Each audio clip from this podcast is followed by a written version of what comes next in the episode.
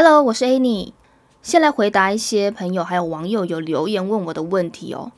有朋友说我第一集听起来好像在念稿，因为按照我平常的说话方式，就是很容易失控，声音忽大忽小，所以为了避免大家收听的时候会有耳朵痛的困扰，我会尽量用平稳一点的口气跟大家分享内容。网络上有网友提到说，我自己写文章又开 podcast 很厉害。其实我觉得我自己也没有很聪明，只是想要尝试这件事情。那现在也有很多人想要开 podcast，也有很多人想做，还没有踏出第一步。我觉得最重要就是开始吧，因为通常第一步都是最困难的。当然，如果你已经跟我一样踏出第一步了，也很欢迎你跟我分享你的节目内容。时间真的过得很快耶，二零二零年在这一周就要过完了。你有没有什么告别二零二零年、迎接二零二一的仪式呢？最近可能有一些人会去逛商场、百货，买一些礼物给身旁的好朋友，因为岁末年终嘛，买礼物就是很有节庆氛围的事情。但如果大家都有到大型奥莱去买礼物，是不是也有关注到商场经常会在转角？骑楼或者一些精品服饰外面进驻一些小摊贩的美食，或是餐车小市集呢？大家可能会想，这样很好，因为逛累了可以附近坐下来买杯饮料、点心吃，再继续逛。这么说也是没有错啦，确实是一个很贴心的服务。但多半来说，除非商场百货有一些市市集的企划，或者是找已经规划好的活动，需要占用到道路。否则，正常的营运下呢，多半会去保持畅通。像是林口三井奥莱逛起来几乎就是维持一定的宽敞。上个礼拜，我趁人少的平日去逛了桃园某个最近经常被挤爆的奥莱。或许是因为圣诞节的缘故，名牌服饰大道的中间都被安插了一些摊贩，包含吃的、喝的、玩的，还有一些卖礼物的摊贩。大家通常去逛奥莱的时候，看到中间有摆摊，都会去购买吗？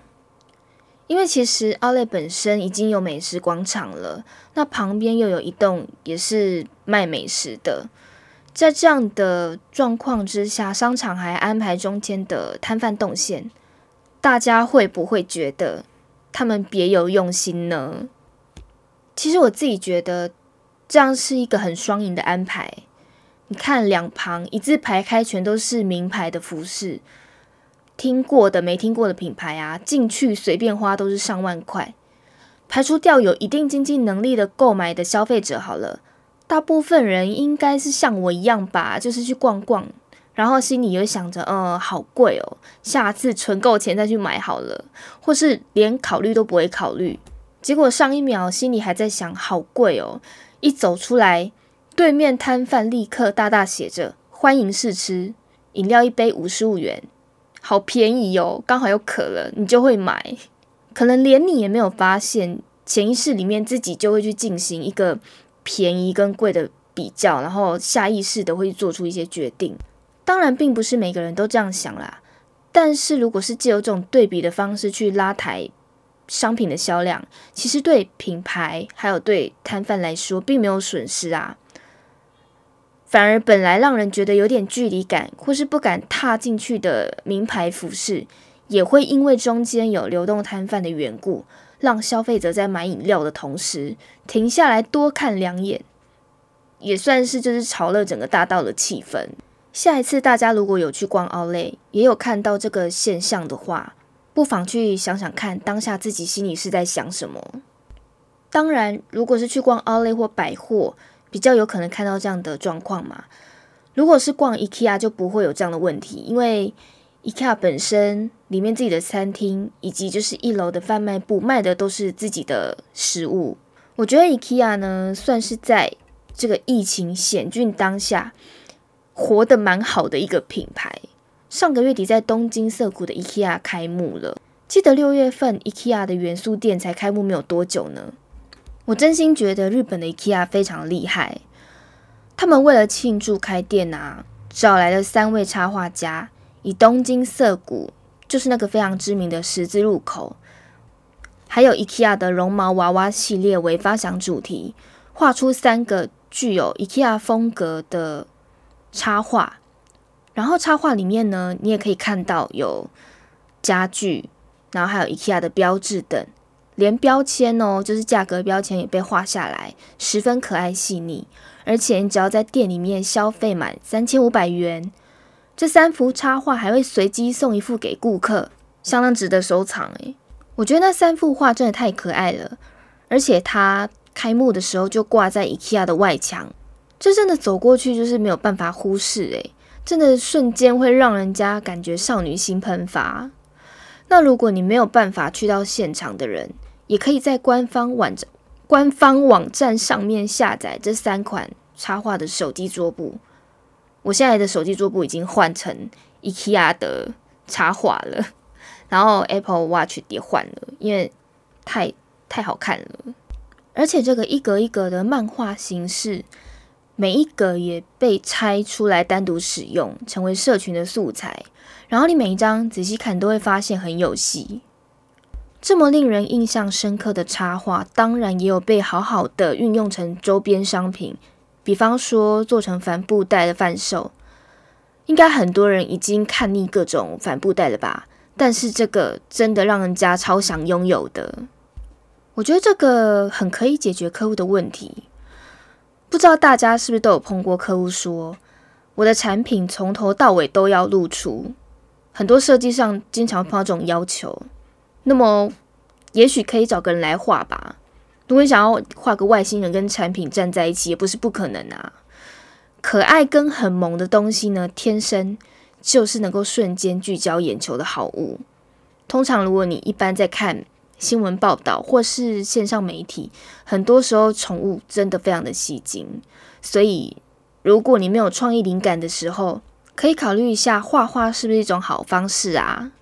当然，IKEA 的这个插画是打年轻的市场，年轻人非常的喜欢。但他除了打年轻市场以外，他也有在做一些跟老后生活相关的事情。不知道大家有没有想过，六十岁后你想要住什么样的房子？有时候去逛 IKEA，看到他们各个展间的布置，就会幻想自己是住在那样的房子里面。应该不是只有我这样想过吧？我有想过，我自己老了以后，也想要住在像 IKEA 那种风格的房子里面，不必太贵，但可以依靠自己的能力去自理。我有认识一个七十几岁的老先生。他自己白手起家开了一间公司之后，他到现在哦，每天仍旧坚持自己搭捷运、公车或是骑自行车上下班。他坚持每天自己运动，让自己身骨活络。我觉得人是这样子的，你越躺就会越失去生理机能，所以老后的住宅很重要。人到了最后，不一定是要躺在安养院嘛，总是自己可以照顾自己。才不会老得太快。瑞典的 IKEA 呢就很致力打造一个让老人觉得很舒服、生活机能很方便的银发住宅。在好几年前吧，他就跟建商合资开了一个住宅公司。目前他们已经在瑞典的各地、芬兰、还有挪威、英国等打造最合适老人住的老人之家吗？我想我不会说它是老人之家，因为它看起来真的太美好了。你可以想象，就是 IKEA 样品屋的样子，让爷爷奶奶维持一定的生活品质。目前已经有上万套房了，还在扩大当中哦。而且更重要的是，价格很便宜。你可以想象，台湾目前有多少人在买房子是为了养老，或者是养儿防老吗？就是给儿子一栋房子，看他要不要养。当然，话说回来，IKEA 做这件事的目的，其实我觉得他很合适来做这件事情。一来是他作为家具的供应商嘛，另一方面是银发市场在未来是一个很大的商机。台湾目前也有一些老龄住宅区，像是中和、高雄或三支，有一些乐龄宅。不过它的设计感觉。算是一个舒适的空间啦，但如果 IKEA 的老龄住宅的设计可以整套克制化一套过来台湾，我觉得不用等老年，现在应该很多人都想住。想要看照片的人，可以到我的部落格上面去看哦。最近一直下雨的天气，让人很难从事户外活动，但室内活动还蛮活跃的，尤其是看电影。不知道大家有没有发现，二零二零年好莱坞在电影上面的一些转变呢？十二月份一直都是美国好莱坞大作喜欢上映的月份之一。过去像是《魔戒》啊、《阿凡达》、《星际大战》等热门的电影，都是在十二月份左右上映的。今年有两部好莱坞的片子备受注目，《神力女超人》一九八四跟《灵魂急转弯》，只是在美国因为疫情的关系，所以不能够上电影院看电影嘛，票房的战争就从电影院。转换到了家庭剧院里面，在美国地区，你可以透过线上串流平台看到这部电影《神力女超人》一九八四会在 HBO Max 上面呢放映一个月，《灵魂急转弯》则是会在迪士尼 Plus 上提供免费的观赏，所以上不了戏院，在家照样看院线片。虽然海外也有不少地方维持影厅的上映。但无法完全以传统票房作为一个单一的度量衡标准，所以电影发行商他必须从串流平台的数据，或者去社群平台上面观察到他电影的受欢迎程度，因此票房比较趋向于混乱。毕竟一年多前，我们对于在家看院线片这个概念是丝毫是没有任何概念的。现在除了华纳兄弟跟皮克斯外，应该也有不少电影发行商开始积极的在规划院线电影上串流平台，而且我觉得这件事情，二零二一年还会持续的发生。院线片串流上映，某个程度上来说是可以增加平台的订户，但明年如果一旦疫情有机会好转，人们还是很渴望会回到可以出门去看电影的时光。院线电影不一定会一直在串流平台上活跃，但这对好莱坞片商而言，反而是一个新的尝试。同时呢，它就有更有弹性的方案，可以去分配它的电影上映的方式。在台湾，今年也有很多经典的电影回味上映，甚至连 YouTube 上也有免费播放经典电影的片单。其实我也蛮珍惜这样的时光的。最近不是还有《龙猫》要复刻上映吗？还有《天若有情》，就是刘德华演的《追梦人》这一部，都要在大荧幕重现了。不过，如果疫情恢复，你会想要重回电影院看大荧幕电影，还是你会享受在家里看院线片呢？应该也有很多人去看电影，看完的时候不是很满意吧？或者是觉得，诶，这部电影好像可以在家看就好。不过最近这几天，如果大家要上电影院看电影，真的要特别小心，特别把口罩戴好了。大家应该都知道，英国新冠肺炎病毒就是加强了，它传染力高了七十趴，所以很多人应该也跟我一样，很多时间是宅在家里面，想出一趟远门玩，可是出去到哪里都是塞车，尤其是周末更是人挤人，最后只能待在家里。有没有觉得自己很边缘，很像？没朋友的感觉，所以二零二一年如何在当边缘人的同时维持基本社交呢？跟大家分享四个我最近自己在做的事情。这一年真的有很多人想要出国去玩，可是因为疫情的关系又出不去，开始就会有些人去找世外桃源。当时在年初的时候，动物森友会成为了很多人的世外桃源，就连很多不爱玩电动的朋友。他们都去买了 Switch 玩动物森友会，但如果你追求的是更写实的世外桃源，那就可以玩这款《星露谷物语》。这款游戏它是由一人独立工作室开发的 RPG 游戏，它不单纯是农耕生活，还包含整个小镇的故事，以及隐藏在日常小镇生活下还有一些神秘事件。而且我觉得最厉害的是，它还可以跟镇上的 NPC 结婚生子，这真的是我近期觉得很疗愈，然后很有出国感，就是毕竟是去到一个全新的小镇的一款游戏。当然，它是一个八 bit 的点阵画面的游戏，而且它现在可以四人连线一起玩，我觉得它带给我的娱乐程度是大于八 bit。你不仅可以揪你的朋友一起玩，还可以一起体验键盘上的归属感。不能出国，但一起玩游戏吧。